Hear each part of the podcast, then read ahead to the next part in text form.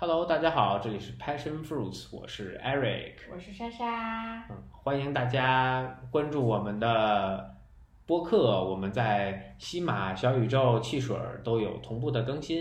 嗯，然后欢迎大家跟我们多多互动。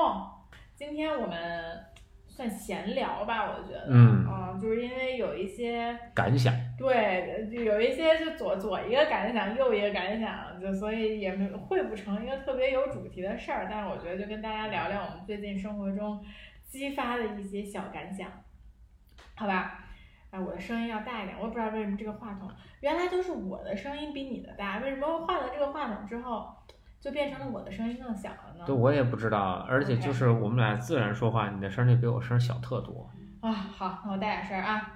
这个呃，我觉得第一个我们想说的是，因为前一阵儿、前两周吧，我们有一呃一个周末去受了一个算是一个朋友的邀请，去参加了他们飞盘社的一个小的比赛。嗯但是他们飞盘社呢，也不是那种特正规的队伍，也就是大家经常玩儿的，大家一起组起来的比赛。然后我们其实也是这样，都不是很正规，所以就是两两组菜鸡在一起打比赛的这么一个感觉。嗯 OK，然后呃，在这个比赛的过程中，我们后来在想说给我们的队伍起一个什么名字。啊，起什么名字呢？就叫 Min 吗？对，就是后来我们也是一个，都不是我们起的，就是我们有一个同伴，然后就说说我们应该跟 mean 有关，就 M E A N，就是这种很刻薄、很就是 mean girl，你知道吗？就这种很讨人厌的这种感觉的人。因为嗯因为我们的飞盘就是我们我们不能叫飞盘社啊，因为我们也不盈利什么的，我们就自己打飞盘的这群人确实都挺 mean 的，就不能说大家都很 mean，但是整个飞盘这个 group 的感觉是非常非常哎，感觉就是你要不命，你都不能加入，就就进来就第一个就你命命，对吧？你评价还别人。那倒也不是，我觉得咱们也有很 nice，比如 Dennis 和艺兴，他们其实是很 nice 的。我开玩笑，我开玩笑啊。对对对，但是就是因因为你想这种讨人厌的行为一般会更突出嘛，对吧？哦就比 nice 的行为更突出，所以就是说大家总会觉得我们非常的 mean。然后我就在跟 Eric 讨论这件事情，我觉得飞盘确实，呃，我我觉得之前我们就算是比较 mean 的人，就比较刻薄的人吧，我就用这个词来代替 mean 了，就比较刻薄的人。但是我觉得，就真真实实是在打飞盘之后，这个这个事情被加剧了。你有没有觉得？其实你没有。我没有，我觉得我已经非常 nice 了。对对对，啊因为你原来篮球什么肯定就更刻薄、更，严因苛，吧？对对对，我觉得不一样在于就是呃，我看待篮球也好，看待飞盘也好，我是把它看为一个竞技体育，嗯它是竞技，这个是一个核心词汇。嗯所以那那没有办法，那竞技就是残酷的，嗯那同时它伴随着就是刻薄的，嗯，对吧？因为坦白的说，你所有的冠军都只有一个，我不可能有两个冠军嗯啊。那在这种条件下，那没办法啊。对，所以这个可能对你来说是一个习以为常，其实，但对我来说，我觉得是我的一个升华，你知道吗？就因为我啊之前没有参加过这种多人的竞技体育，就但是我其实现在我也没有说我完全把飞盘看成一个竞技体育，我对大家很 mean，我对大家很刻薄，不是因为我觉得我要当冠军这件事情，就我我先跟大家讲一下我们有多 mean 啊，在啊飞盘场上，就是所有。就是所有新加入我们飞盘组织的，就可能呃一两，现在越来越少了。之前可能每周都有那么一两个人会新朋友拉进来的，然后我觉得这个留存率可能只有百分之十。呃，差不多吧。嗯、对，然后反正我们就会呃，比如说有人不防守啊，比如说有人。就是我觉得我是很看重态度的，就是如果你的态度很不好的话，我就觉得我就会我就会说你，而且呃，我有一个印象，就是当时有一次在恒丰商务园，然后来了一对夫妻吧，算是就是哎，就是那谁崴脚的那次，于西崴脚的那次，哦哦，然后他们俩来了，然后我跟其中的一个女孩是一对的，然后呢，但是那女孩应该也是第一次玩飞盘。我就跟她说：“我说你就盯着你要防守的那个人，你就贴着他，你可以什么都不干，就是你就不要让他拿到盘，他去哪儿你去哪儿。”结果这就我觉得，就其实你说我能站在他角度上想吧，我肯定能。那他肯定，因为他之前没玩过飞盘，他也没有玩过像什么足球、篮球这种竞技体育，那他可能就是在转换攻防转换的时候，他没反应过来，对吧？这我觉得很正常，对一个你没有玩过竞技体育的人来说，然后他就就 lost track 了好多次，对吧？就那那就防守失误了嘛，啊，那没跟上呗，嗯，对，没跟上好多次。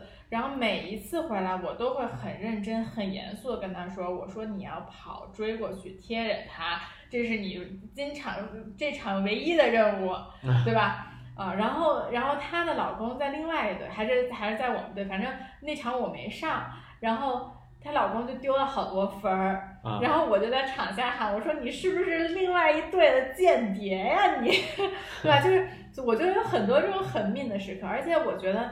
我作为一个女生，我会更，就是我会更不 care 说出这件事情。就我觉得 Eric 有了很多时候，比如说是一个女生没有防守好，Eric 可能就会啊觉得哎人家也没玩过，而一姑娘。我主要我主要怕给人说哭了。对，我觉得我觉得很多时候 Eric 会非常的 hesitate，不要跟不要那么 mean。但是我呢就完全没有这个顾虑。那当然了，我对女生的态度也会好一点。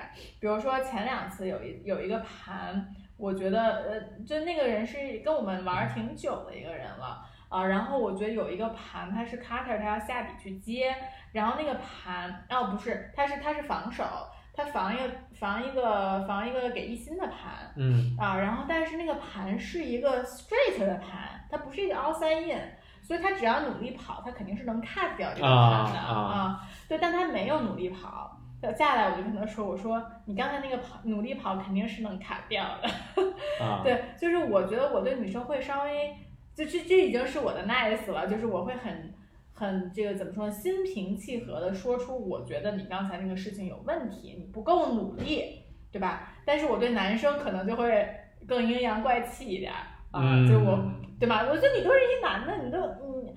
你都有我没有的雄性激素了，你还表现成这个样子，你配当一个男的吗？就我我在说他们的时候，我就有这种心态，你知道吧？啊，对，是。对，所以就我们在飞盘场上，就是大概我给大家描述一下我们有多命啊，就是大概这么一个状态。所以呢，留存率就非常的低，就很多人第一次就被我们骂走了。对对，我觉得就是可就我们玩的飞盘，可能跟好多人就是你在网上看到的飞盘可能大有不同。因为呃，我也去参加过那种飞盘，就是大家哎上来，大家讲讲怎么传盘呀，传一传，然后打一打比赛呀。打的时候可能不是比谁会打飞盘，而比谁防守防的好。就只要这个，就经常打着打着就是没有人防，对吧？我随便一传我就得分了，那我会觉得他失去了一个就参与感。就如果只是这样的话，那我俩人对着传不是完了吗？我一租一场干啥呀？咱俩哎，我传给你得分，你传过来得分，咱俩比谁传的多呗，是是吧？就没意思了嘛。所以我会对，我会觉得，这像这种项目，尤其竞技类的，只有真的够竞技、够卷的时候，这个乐趣才出来。玩的就是那百分之一。而不是玩那百分之九十九。对，所以所以其实我觉得咱俩心态是完全不一样的。说到这儿，就我真的是没有，我没有觉得它是一个竞技体育，所以我要对大家这么的严格，这么的刻薄。我只是觉得，就是我觉得就说到为什么我们这么命，就第一是我们，我我肯定我要先承认，我觉得我所有的这些很刻薄的点是非常非常有偏见的，是非常 bias 的。我是按照我自己的标准在衡量别人。就是我生怕我知道我这么做是，呃，怎么说呢？就是 quote and quote 不对的，你懂吗？就是，就是，怎么怎么，就是大家觉得你这样是不对的，因为你在戴有色眼镜去衡量别人，然后去这么去评判别人。OK，我我我完全不这么认为。对我我也不这么认为，只是说我觉得有一些的人会这么觉得。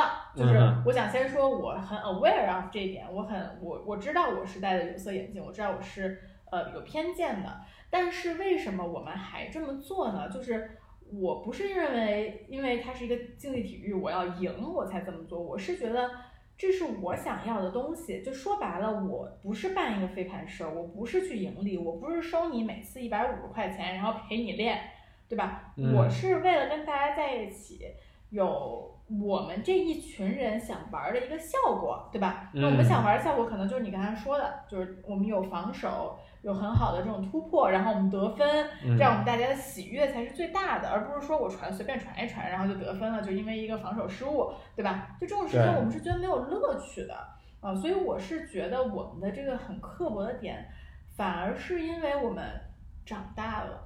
嗯，那或者你想说就知道自己想要什么？对吧？对对对，嗯就是我我觉得飞盘是让我变得更 mean 的一个运动，那同时也是一个我为什么说长大了，我就觉得它让我更加成长，更加知道自己想要什么，并且呃会愿意为自己想要的东西发声，啊，你懂吧？就因为我我相信很多人可能他。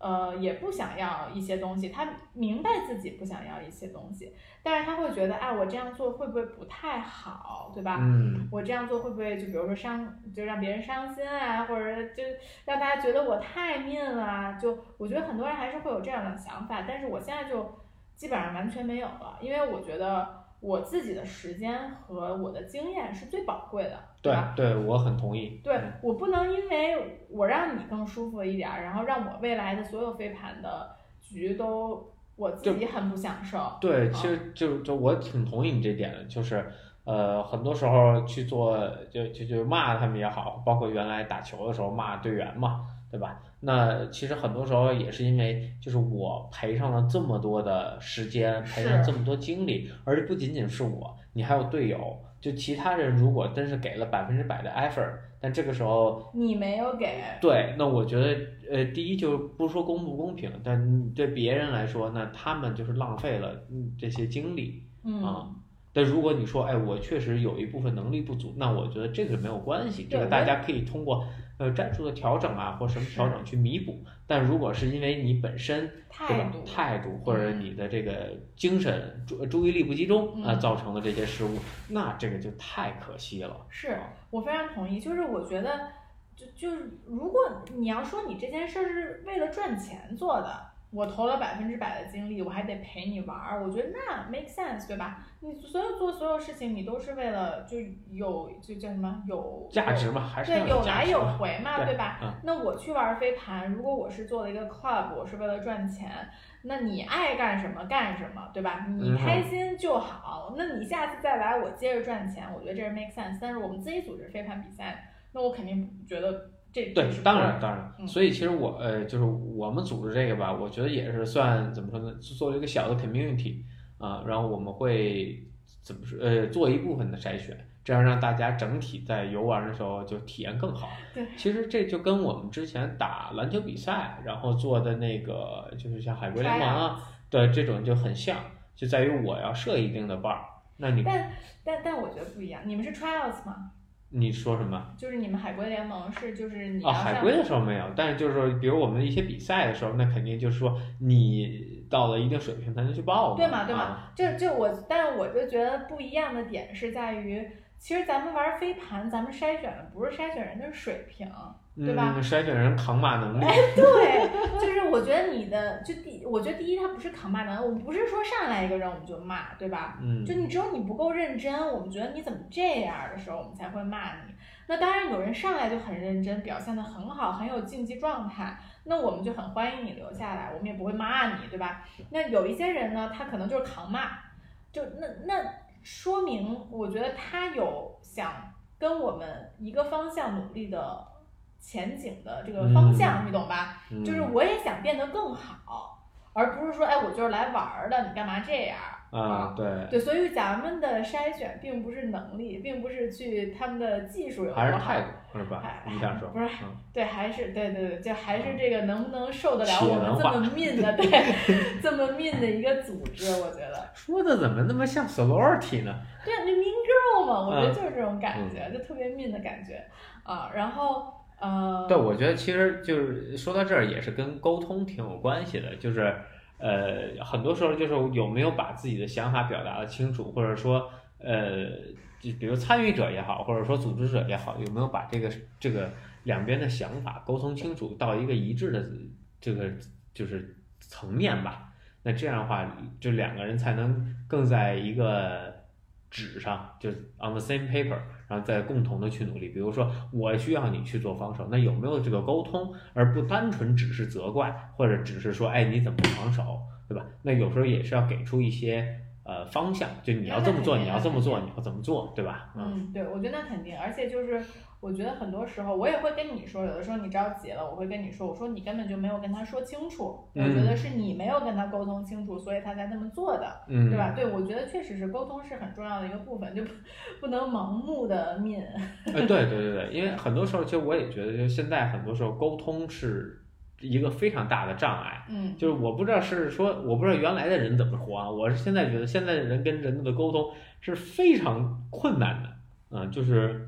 也可能是因为我们现在沟通人比较多，比如说我想跟你说一个事儿，我得给你解释前因后，果可能解释好半天你才能明白。就最简单，比如说我们说呃一个飞盘的战术，比如昨天我们去练一个 step 这个战术，其实是非常简单，对吧？但是呃一二三，我并不觉得简单，说实话。啊，OK，那反正就是一二三步，其实都列出来了，你要每一步做什么，每每一步做什么。但你发现执行的时候，它总会哎出去之后就回不来了，或者对吧？就是会有一些呃小的插曲出现，嗯啊，那我那这个就是其实我觉得是特别考验沟通的。就第一就是我要知道反馈为什么你回不来，你怎么认为的，嗯啊，然后我这边我要再给出一个新的指引，那呃为什么？那我为什么要这么做？或者说我我我你应该怎么怎么做才能对这个团体的利益更大？嗯啊，对，因为我昨天还在跟韩寒聊，我在说。哎，我觉得很有意思的一个点是，我去上坤哥，就是呃，北京很有名的一个飞盘大佬叫坤哥啊。嗯。对我去上坤哥所有组织的课的时候，包括他给咱们上那节，包括咱们上周上的那一节这个呃课，然后包括之前斌哥上那节课，我觉得他们在做那个 drill 的时候，你说他们的 drill 简单吗？我觉得不简单，嗯，对吧？他们的 drill 很复杂，但是我觉得他能给课上的所有人都讲明。对，我觉得这是一个特别神奇的点。但我去其他的飞盘社，比如说昨天的 step，比如说之前更多就什么是在之前那什么大叫叫什么大师，对吧？反正就是那 drill 就讲不明白。嗯，就是因为我都是我们都是新手，而且我玩飞盘也挺久，我觉得我也不傻，对吧？我觉得你能讲明白一个 drill，对我来说应该不是一个，就我觉得我都我都听不明白，那大部分百分之八十人可能都都不明白，啊。但是我就发现其他人就是讲不明白这件事儿。我我我觉得这个事儿分两个点，嗯，第一就是确实是在教练水平上是有不同的，另外一点是跟学员生源有很大关系。啊，你觉得去坤哥那儿的人都更认真？你比如说去 BUC 的，我的目的很明确，我就是为了提高的。严肃训练嘛，人家。对，而且我这两个小时我是 commitment，我是没有任何玩的，我没有摄像，我没有水，对吧？没有摄像，没有水，没有没有比赛。给大家推荐一下 BUC 的严肃训练，价格还比别人贵，我们还抢不到。哎，对，你说我来这儿，我要有多大的 commitment？对，如果大家在北京想这个好好练飞盘，给大家推荐 BUC 的严肃训练，一百五一百五十块钱两个小时，连喝水的时间都不给，真的是非常非常的严肃。对，包括包括你像伙伴。伙伴他们做的那个就是 OP，对吧？那也就是严肃训练。大家来这，你看那个跑 drill 就是比人家跑得好，那个 drill 也不简单。其实跟那天坤哥教的是一样的一个 drill 啊，对吧？那大家就是，而且你看那个水平确实都挺不错的，那几个那个那个给的盘给的都非常顺溜。嗯，那就大家报这种就是为了这样。但另外一个又有摄影，有水，对吧？那大家去了为了什么？就为了目的是不一样，对，我觉得你说的这点很对。但另外一点，我昨天自己思考的，我觉得是因为就就其实是跟教练关系非常大。嗯，第一，我觉得呃，坤哥的水平肯定很高，对吧？人玩十几年了，对他对这个东西的理解是很不一样的。呃，你其他的 club 那些教练可能他就教了四五年，然后他自己玩的可能很好，但是他可能之前教的学员并没有那么多。嗯，那我觉得他在去教学的时候。就像你说的，他就说不到点儿上。就我指的点儿是什么呢？就比如说，为什么跑一个 drill？比如说你们昨天 step，为什么我要回来？就是大家跑出去都会跑，对吧？你一跑完了，二跑，二跑完了，三跑，然后你发现大家的问题都在他回不来。就是你跑了之后，你不能回到这个竖排的前面来。为什么？因为我不知道我为什么要回来。嗯我觉得这是最简单的一个问题，就你要告诉我为什么我回来。就比如说那天坤哥在给咱们讲讲反手直线的时候，我就有一个很大的收获。咱们在跑那个 drill 的时候，坤哥就一直在说我们这组说你们为什么不双手加盘来接盘？我之前一直知道要双手加盘来接盘，因为我觉得那样是最稳的。嗯我看所有的比赛都是这么接的，但是其实我不知道背后的原理。但坤哥说，只有双手夹盘接盘，你才可以瞬间再出盘，因为你那样拿盘的姿势是最顺的，嗯最顺的。如果你以任何其他形式接盘，你都要再倒一手，你才能出盘。我就瞬间理解了为什么要这么做。嗯，我就更愿意去这么做，你懂吧？就如果我不知道这个信息的话，我会觉得那我哪个接的稳？就有人那么接稳，有人那么接稳，对吧？那我哪个接的稳，我怎么接？但是他给了我一个这样的信息之后，我就会，其实它就是一个大脑信号，我就会更愿意去这么接盘。嗯哦，就像为什么大家不回到昨天那个训练，为什么大家不回到竖盘？我到现在都不知道我为什么要回去。因为你要给其他人腾空间。如果一个就假设啊，飞盘里我们打一竖排，你咱咱先岔开这话题，嗯你你第你是第三位，你跑出去了，你占了整个右半边的场，嗯那你的防守队员也会在右半边，整个这一条传呃传盘的线路是被你切掉了。对，但就比如说从我，因为昨天我其实没有跑这个战术，我是在旁边观察，我就观察，其实跑回来的人反而更挡道。就就所以我就我自己在旁边看，我都看不明白我为什么要跑回来，嗯嗯嗯，你懂吧？就所以我觉得那个教练并没有说清楚这件事情，啊，当然当然，就这个这个是我相信他肯定是有背后的逻辑的。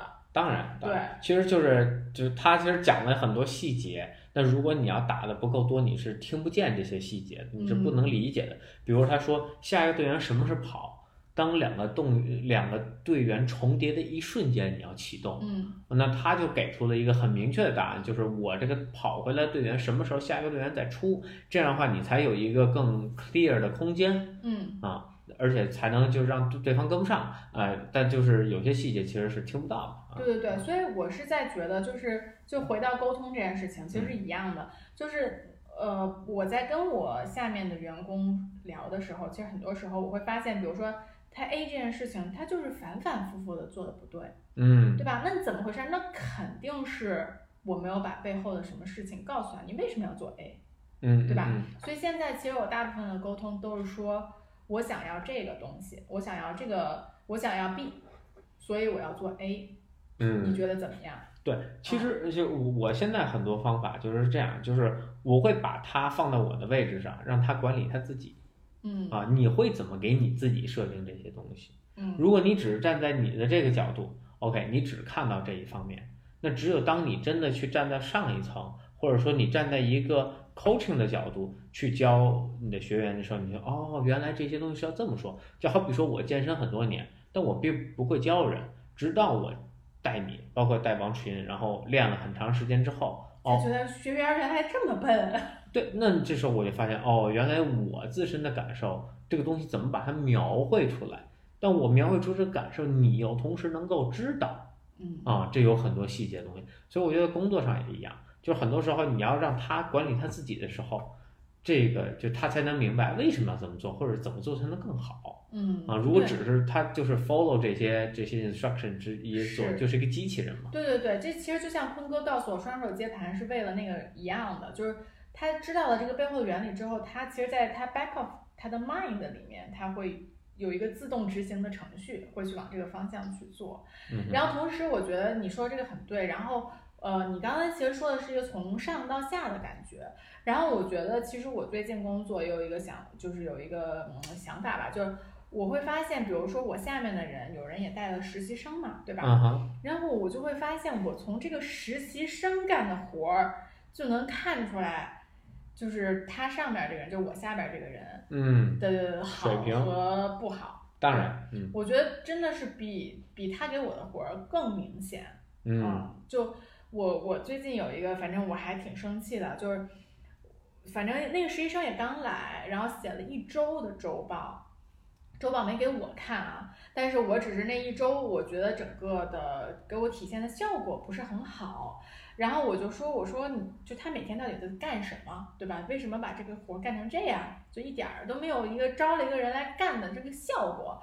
我说，他说他每天都有写日报。我说，哦，那我看一眼他的日报是怎么写的，起码我就知道他的想法了。嗯然后就写的就是，哎，就我觉得那日报简直了，就是，呃，反正 A 什么效果一般，什么 B 效果不如以前，就就都都是类似这种话啊。这种话就是啊模棱两可。什么叫一般啊？什么叫不如以前啊？没有给出之前的数据、现在的数据，然后对，然后我反我思、对行动这些东西，对对对，比如说我今天的 ROI 是一，我觉得不如上周的好，因为上周是多少，那我觉得我要怎么改，我我要这几天要怎么去测试，对吧？嗯你其实是要有一个这样的反馈的，然后我明天再来写这个反馈。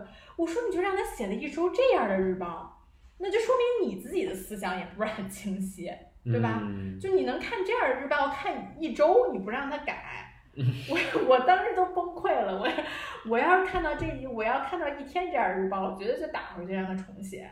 嗯就是完全就是我觉得这非常体现，就我觉得你所有可能在做管理层的人，其实你去看看你下级再下级人写的东西，我觉得其实能很大程度体现你下面这个人他到底是怎么想的。嗯嗯，是的，我觉得这个确确实跨级之后能反映出特别多的问题。嗯那同样就是那个老话说的嘛，上梁不正下梁歪。嗯，是是是，上梁不正下梁歪肯定是对的。嗯 OK，然后哎，我们说了这么多这个很 mean 啊，负面的我下一个还是负面的，哦这是一个吐槽哦大会，然后感觉是。我的天啊，！对我下面呢，就还是有一点点我最近对怀孕的这个一点新的感想。我先是，我先是这两周就一直在感受，呃，我我先对我先是在学孕产瑜伽，嗯然后我觉得孕产瑜伽非常的博大精深啊，我很推荐大家没事儿的时候去学学。它就是一个四十小时的瑜伽教师培训，所以很很短。然后我才在上这个线上的课，所以就更更就是自由，对，更自由一些啊。然后这个教的老师也非常好，好像也挺便宜的，几百块钱吧之类的，嗯。然后，那他可能在说的很多的知识是我我可能刚刚怀孕的时候在关注的是我整个孕期的过程，然后现在我看到更多是我生产和产后的一个事情。那比如说，呃，这个老师就会讲到你你在孕期的时候，你的子宫周围的四条韧带会被拉扯得非常的严重，这个嗯东西是没有办法避免的。那为什么有人在孕孕就是在产后有子宫脱垂的现象？就是因为这个韧带已经不 work 松了，嗯对，但是你也没有腹肌，嗯，就是你除了韧带，你可以把用腹肌把它包裹住，对吧？所以你大家都知道韧带是不可再塑的，对对它被拉长了，它就被拉长，就像一个橡皮筋儿一样，它能回弹一点，但是它回弹不了它最原始的状态了，回不到最初的那个，对，所以呃，包括你整个骨盆的形状，就包括那就更更可怕，就是会阴的一些问题嘛。你要生嗯产的话，对，就是我觉得都是会对身体造成非常不可逆的伤害的。嗯然后我在学习的这个过程中，我就觉得，哎，就嗯，为什么要生孩子了呢？就就就如果他对你的身体真的是有百害而无一利，说真的啊。然后我就在小红书上就看到了一篇帖子，我觉得那篇帖子写的也很好，很长，但大概的意思就是说她怀孕了，然后呢，很多人都恭喜她，但是她发现，呃，就是大家负面，不是，就是啊她发现她整个孕期的过程非常的不开心、不舒服，生产的过程也非常的不舒服。嗯，然后她就说：“那为什么大家要恭喜我呢？那大家恭喜的可能不是我，是那个新的生命，是那个新的生命。”对。然后我就看到这篇文章，我就就加上我之前学的那个孕产瑜伽这个这些东西，我就会觉得一呢，我会觉得那是不是生产的整个过程其实是非常把把女性非常物化的一个过程，就因为你其实就是这个新生命的载体，就大家恭喜的也不是你，你对这个过程你也只遭罪了，你也不没什么享受，对吧？你只是孕育了这个，就说好听了，你孕育了这个新的生命。那说不好听，就是你就是当了一些新生命的壳儿，呃，我那有没有啊这种可能？就比如说，大家都知道你比较痛苦、比较辛苦了，但是他希望能在语言上给你一些激励，对吗？以啊，就是激励嘛。但其实说白了，就是它不是一个恭喜你，对吧？它不是一个值得恭喜的事情。那以后见面，哎呦，您受累，对，反反正这个就是就就是我的，我现在我第这是我第一个想法，就是这个有点物化，就是我觉得整个怀孕的过程其实是女性是不是真的被更物化的一个过程？嗯然后，嗯，你有啥想法？嗯，对我我就就我其实觉得就是，其实恭喜可能它更多的还是恭喜，就是你有这样的一个能力，然后去呃繁衍，就是其实这个东西我觉得是个 gift，它是个天赋，呃，就不是就不是每一个人都能够有这样的机会，包括有这样的能力，因为从自然界来说，其实它的生产率是非常非常低的，只是因为人类有了医学。然后有了医院，然后现在的营养又这么好，你才能够保证我们的出生率可能能达到，我不知道瞎说，百分之八十、百分之九十，甚至更高，百分之九十五啊。但你要在自然界中，可能就百分之二三十啊。你生十个，最后就存活率就就是两三个，这这么一个水平。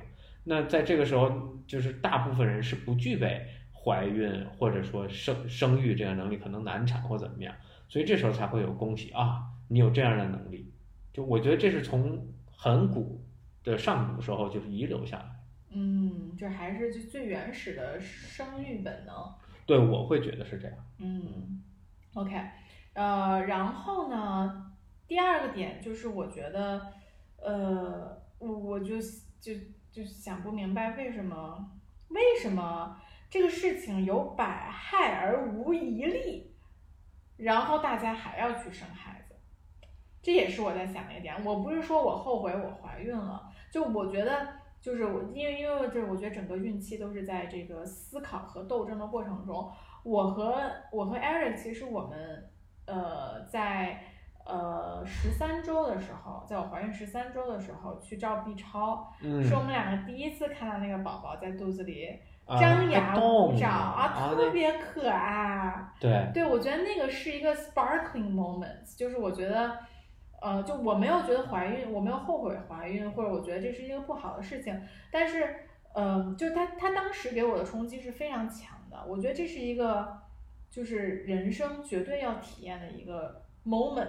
对，这也是为什么就是我想要孩子一个 moment。我其实知道，就是说，哎，养孩子挺辛苦的，尤尤其我知道我爸我妈经历了什么才把我养大，对吧？嗯那就非常崩溃，然后又花钱，然后就是，然后好不容易养大了，然后这孩子拍拍屁股走了，哇，这啥也没有，最后就是一个非常，就就是一个负债啊 啊，然后还还还伴随着很多的沉没成本。嗯啊，就是非常不值的一个东西。但是我会觉得，哎，那这作为一个动物，我还是会把我比喻成一个动物，我可能太太原始了啊，四肢发达，头脑简单。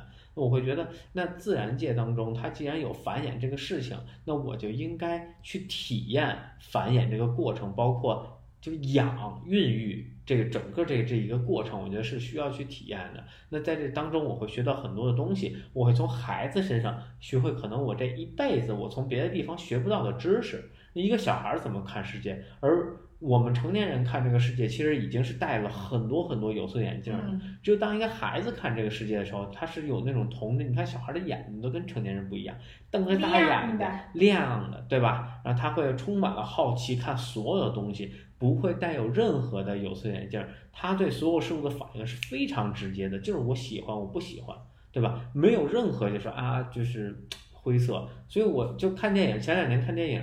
然后讲那个就是小孩子才有对错，成年人只有利弊，对吧？那时候觉得啊这话好可笑，现在想想就是这样。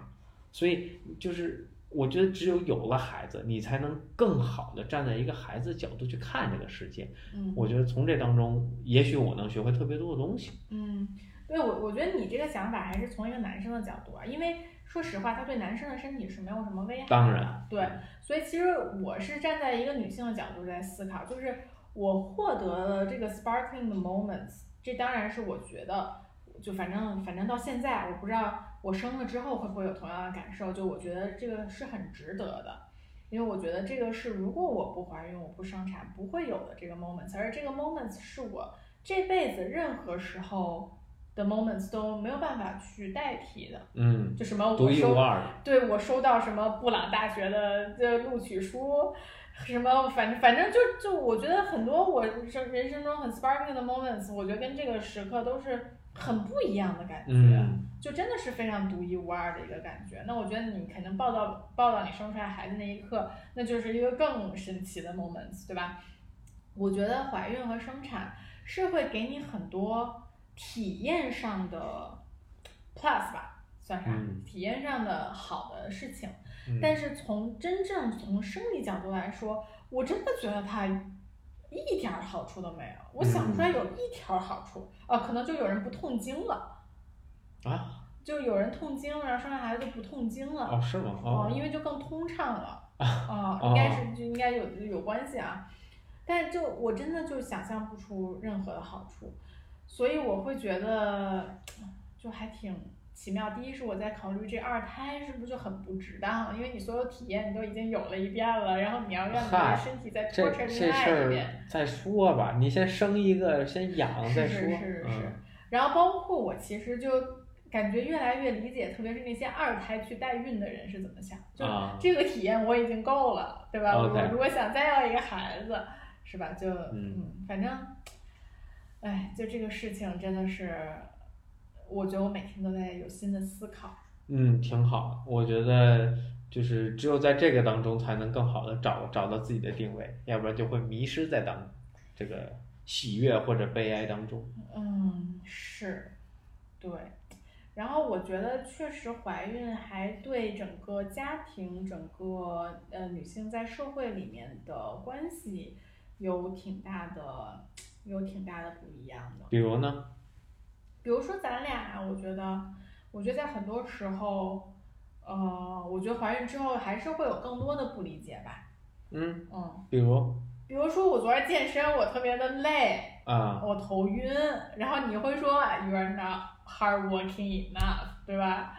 就是我当然我我同意，可能我我就是一个特别喜欢找借口的人，可能 part of that 是一个 excuse，我觉得、maybe 就我也很难我也很难说是不是嘛，嗯嗯，但是那可能我就会觉得你怎么不理解我？OK 嗯啊、我我会我是这么觉得啊，嗯，就是你在飞盘场上天天的跑的那么激烈，但是你看我现在已经缓很多了呀。对，是的，嗯是的。但就是说，呃，同样啊，就是你在整个场上的奔跑过程，我觉得是，呃，没有看出运动能力上的受限，或者说这个有损失。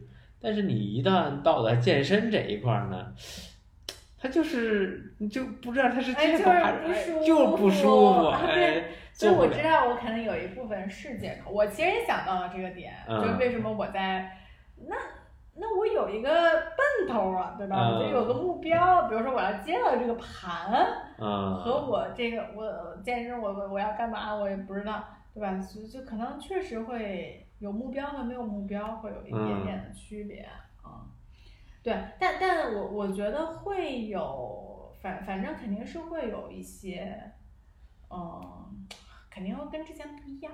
哎，对，有可能，有可能。不是说我，我是说关系上当面来说，然当然嗯对对对，嗯嗯，包括比如说跟你父母的关系上来说，我觉得也就是就是你爸妈会更关心我，让我觉得非常的不知所措，你知道吗？哦，对，就是因为我不是，你知道就这事儿吧，我觉得特尴尬，就这个社会的一个问题，就是你说作为他们，他们要不关心你，这好像也说不过去。那关心你呢，我觉得就特多余，就啊，这是对呀，我也觉得是，就哎，反反正确实是很难做啊。但你就会让我觉得说，哎，我有了孩子你才关心我，这也不太对吧？呃，我会觉得可能他们的想法是说，哎，你现在身体可能比较就是怎么说比较脆弱一些啊，然后有一些风险，然后在这时候要多照顾一点。呃，但另一点就是说，大部分人说，哎，一听说，哎，你怀孕了，对吧？你那那那怎么怎么办？就大家都惊慌失措，说，那你你得吃得好啊，你怎么样？你不能就是让孕妇不高兴啊，或者吃不好啊，对吧？就特夸张。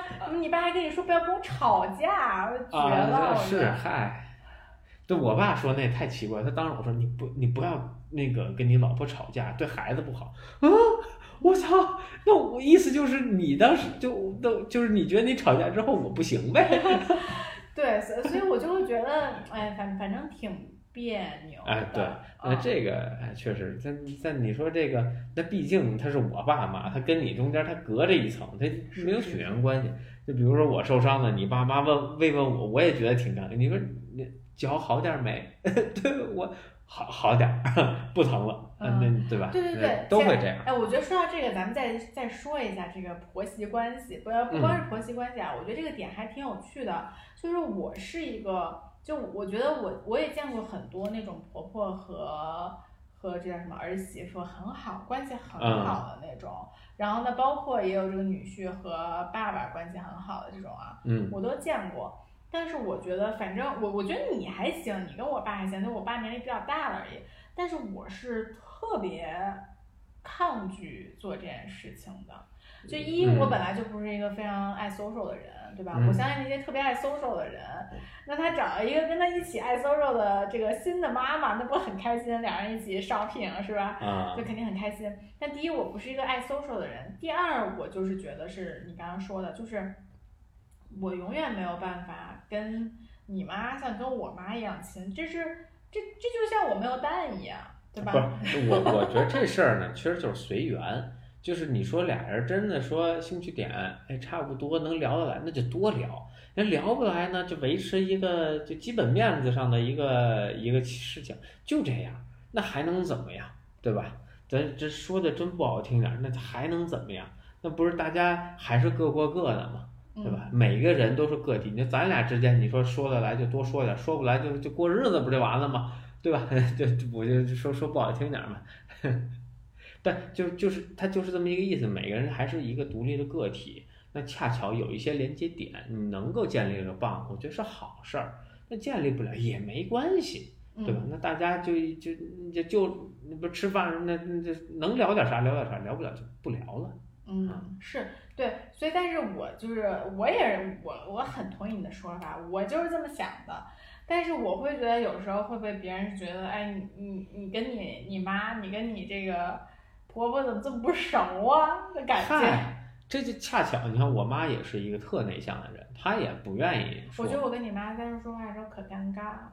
哦，是吗？我妈就她也没啥话说，她就不跟你说，她就自己玩手机或者看电脑。那所以你妈现在问我话的时候，我就更尴尬了，就是最近怎么样啊？啊，嗨，这不是见你个看看你身体反应吗？是是是，嗯。对，所以确确实是，我觉得这个东西肯定是，我觉得肯定是不强求啊，然后也肯定是看每个人自己的个性，嗯。但是就是我是会觉得怀孕之后的这个感觉还挺，就是女生怀孕之后和婆婆家的这个微妙的关系还挺奇妙的，就是我会我会这么想，我就直说，我会觉得我不知道她是在关心我还是在关心你的孩子，你懂吗？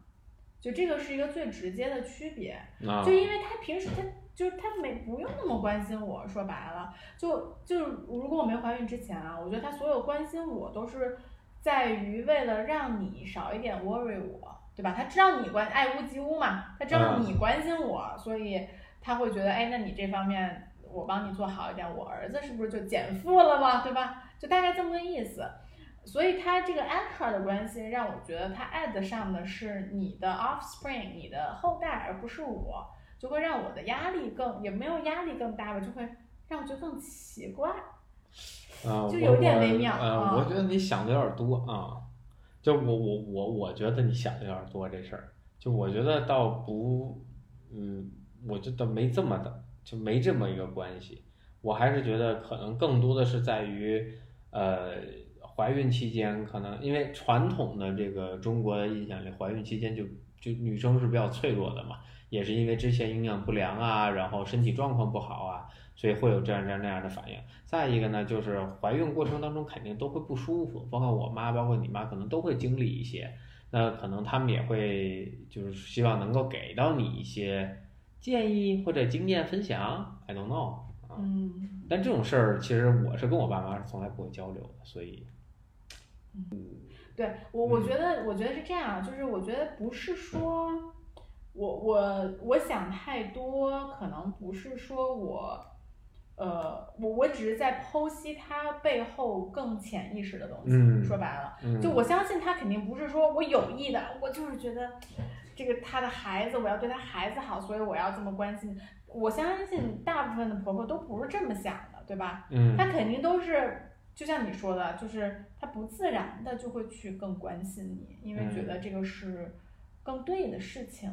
但是我讲的更多的是，那她是不是在她更潜意识里面，她其实关心的是你的 offspring，就就是他的 offspring 嘛，说白了，对吧？嗯，就是这就是回到动物的本能了，说白了。但这事儿你要这么说，应该是我爸更关心，不应该我妈你。你爸也挺关心的呀，你爸不是让你我别我生气太无聊了，我爸就巴不得有一东西现在出来能玩儿。哎对，然后不是，我想，我觉得是你爸觉得终于有一事儿又可以跟大家吃一顿了。啊，这也有可能。对哎啊，就我觉得他的生活太无聊，他太希望有一些变化。一些刺激。哎，对对对，我觉得你你看你妈那购物车啊，哎，对对对，我妈现在购物车里全是太婴儿用恐怖品，了确实比较恐怖啊。啊，我爸都想为此换车了，让我非常的紧张。对，那天这这也是潜意识。你看哦他爸要换一七座商务车，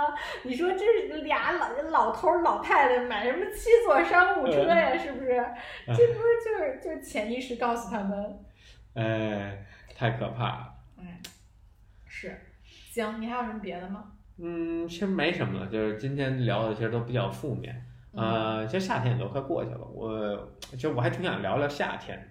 就我觉得，我觉得夏天其实大部分时间都代表着美好，就嗯大家都有着憧憬。嗯，我不知道是因为儿时就是有暑假这么一个东西的存在，还是说因为夏天气候更好，大家可以更更好的是去户外。呃，我觉得是因为夏天生命是最蓬勃的时刻，所以就是生机勃勃，对生机嗯勃勃、生机盎然的这种感觉，就是我觉得你满地都是生，就是你植物都长起来了嘛，说白了，嗯没有人在冬眠，对吧？所有的狗都都在外面儿，就就这种感觉给人带来的这种生命力是不一样的。嗯，就我觉得是季节本身就有它自己的这个 vibe 在。嗯，那你对夏天有什么回忆吗？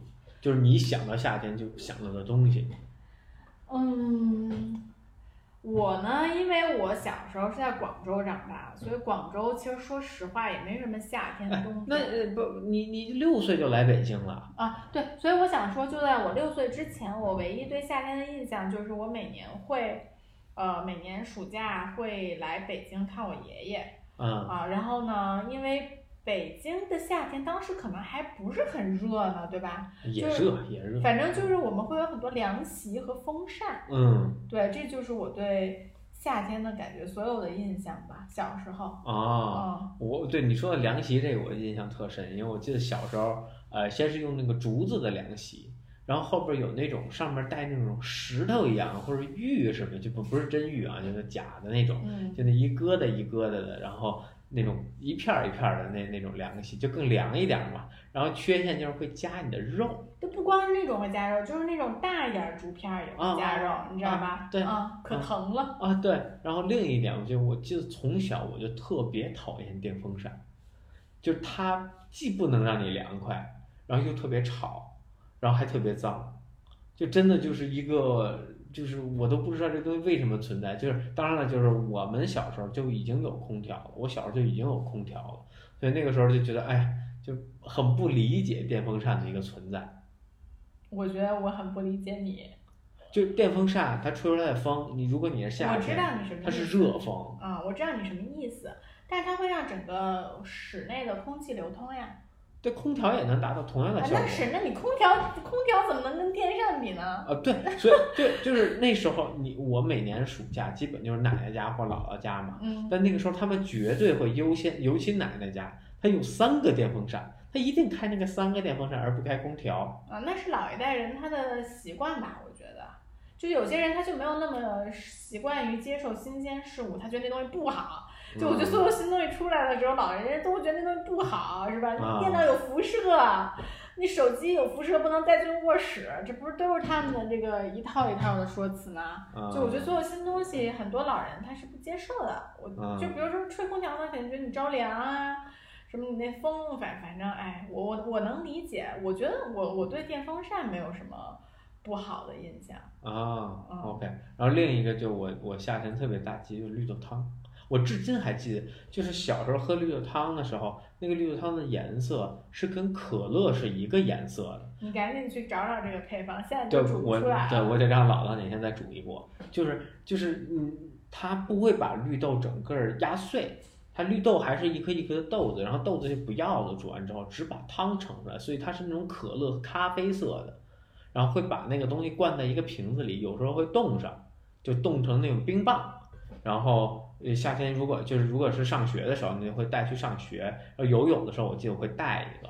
因为游完泳之后，正好那个冰会化掉，就化成那种半冰状，你就可以直接喝。哦，所以我对夏天就特别印象特别深的就是那个红色农夫山泉那五百毫升的瓶子，或者呃，然后里边儿冻的是那个东西。哦，然后小时候最开始不懂，会把它倒满，然后它它会冻完之后就爆掉了嗯那个瓶子，然后后来就知道哦，你要倒的可能瓶口。呃，离可能离瓶口有两三公分的地方就不能再倒了。然后哦，那你当时学那个物理的密度的时候，是不是学特好？呃，这我因为我姥姥就是他们是工程师，所以他小时候就给我解释过，哦，我哦当时觉得这个东西我一直转不过来。他就给我倒那个，就小时候冻冰格嘛，我不知道嗯你冻没冻过，所以他就说你冰格不能放满，你放满时候冰格会出来，然后就倒满一次，它就冻上，然后你看，哎，你看冰格出来了，把瓶子爆掉了吧，你就知道了，你下次你就少倒点呗，嗯因为你你爆掉了你吃不了啊，嗯，嗯，我其他对暑假的印象就是老出去玩儿，我老跟我妈去旅游，我感觉整个暑假都不在北京。哦是吗？嗯那我也会出去玩，但是倒没有整个暑假不在，你基本上那暑假时间比较长，小时候在我刚才两个月。说暑假时间比较短，才一个半月。啊，差不多一个半月、两个月吧，啊，满打满算啊。那基本上你说出去玩个两三周，剩下时间可不是也就在北京待着吗？嗯，想不到都做啥了，我对小时候已经没有印象了。你还有啥？啊，我挺多的，我我觉得这我可以单开一期分享，就是什么夏日回忆，嗯，太多了啊，天天能玩的东西特别特别多。你怎么都能记得这些事儿呢？这一个就是不是说幼儿园的时候，那大部分就是小学、初中的时候，因为幼儿园你有什么可玩的？你电视看不明白，书看不懂，你能玩啥？你没得玩。你真正能玩的时候，也就是小学、初中，对吧？高中你可能谈恋爱了，也出去谈谈恋爱，我看个电影。我小学的时候，我暑假到底都在干嘛？我是不是小学就开始在谈恋爱了？小学你都不具备自自主出行能力，你怎么可能谈恋爱呢？不是，你都没手机，你咋谈？天天天躺床上想。对啊，去找喜喜欢的小男生玩儿啊。我觉得那人家喜欢你吗？你不知道喜欢呀、两个人互相喜欢，多多可爱啊！啊，然后干啥呢？滑冰啊，然后让让让你家长带着你去滑冰，跟一小男生手拉手。不，那那倒不会。我其实小时候，因为我我成熟的比较早嘛，啊我其实很小就自己上下学啊，自己去滑冰啊。是你也得六年级吧，起码五六年级。没有，我其实挺早的。嗯，啊，我很早就就自己出去玩了，而我爸妈管的可能也比较松，就是对，就是你看，像我们小时候，呃，四五年级也可以出去玩，人也就楼下玩玩。不不不，我们会自己出去看电影什么的。哦，那我还看不明白呢啊。对你这你这小时候脑子发育比较晚，呃，就我到现在还没发育完呢。呃所所以我就在想，我们小学那些没发育、不知道喜欢女生的那些小男生，天天都在干嘛？就我可能就没有这个时光了。就就是我。对啊，对啊，就是你啊，小时候没发育你有很多夏日美好时光。我们当时已经在想，我们喜欢的男孩子怎么能喜欢我们这种事情了。哦，那不好意思，那喜欢不了，那他还在想，我真要怎么气那大爷，对吧？嗯，对，就是咱俩小时候不在一个 level 了，看来哎，对你可能你那都是我高中之后才困扰我的事情。童年比我长好多。哎，对，嗯行，那我们今天就这样。好，嗯，嗯，那我们呃，大家可以关注我们的微呃微博、小红书，嗯然后我的呃社交账号叫楼长 Eric。然后我叫莎莎 Plus。哦，然后 by the way，我们这周六，哎，对，这周日下午的四点到七点，我们品牌会在朝阳公园和那个 BOGA 和那个桨板办一个活动，其实就是教你们怎么画桨板，然后画三个小时，然后还会有摄影师给大家摄影。然后呢，也欢迎大家参加。我们品牌其实会把这个消息都应该都已经发出去了，应该有挺多人已经报名了。所以，如果在北京的朋友想玩桨板，然后我也会去。虽然我这个状态可能就不下水了，但是我会把我们的小礼品带给大家。欢迎大家来跟我们面基。在哪儿能看到这个信息？呃，在猫门记迷之的官网呃官方微博肯定有。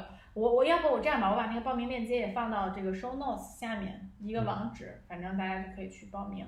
啊，朝阳公园的那个，我觉得觉得大家应该也都知道。嗯，好的，那我们下期再见。拜拜。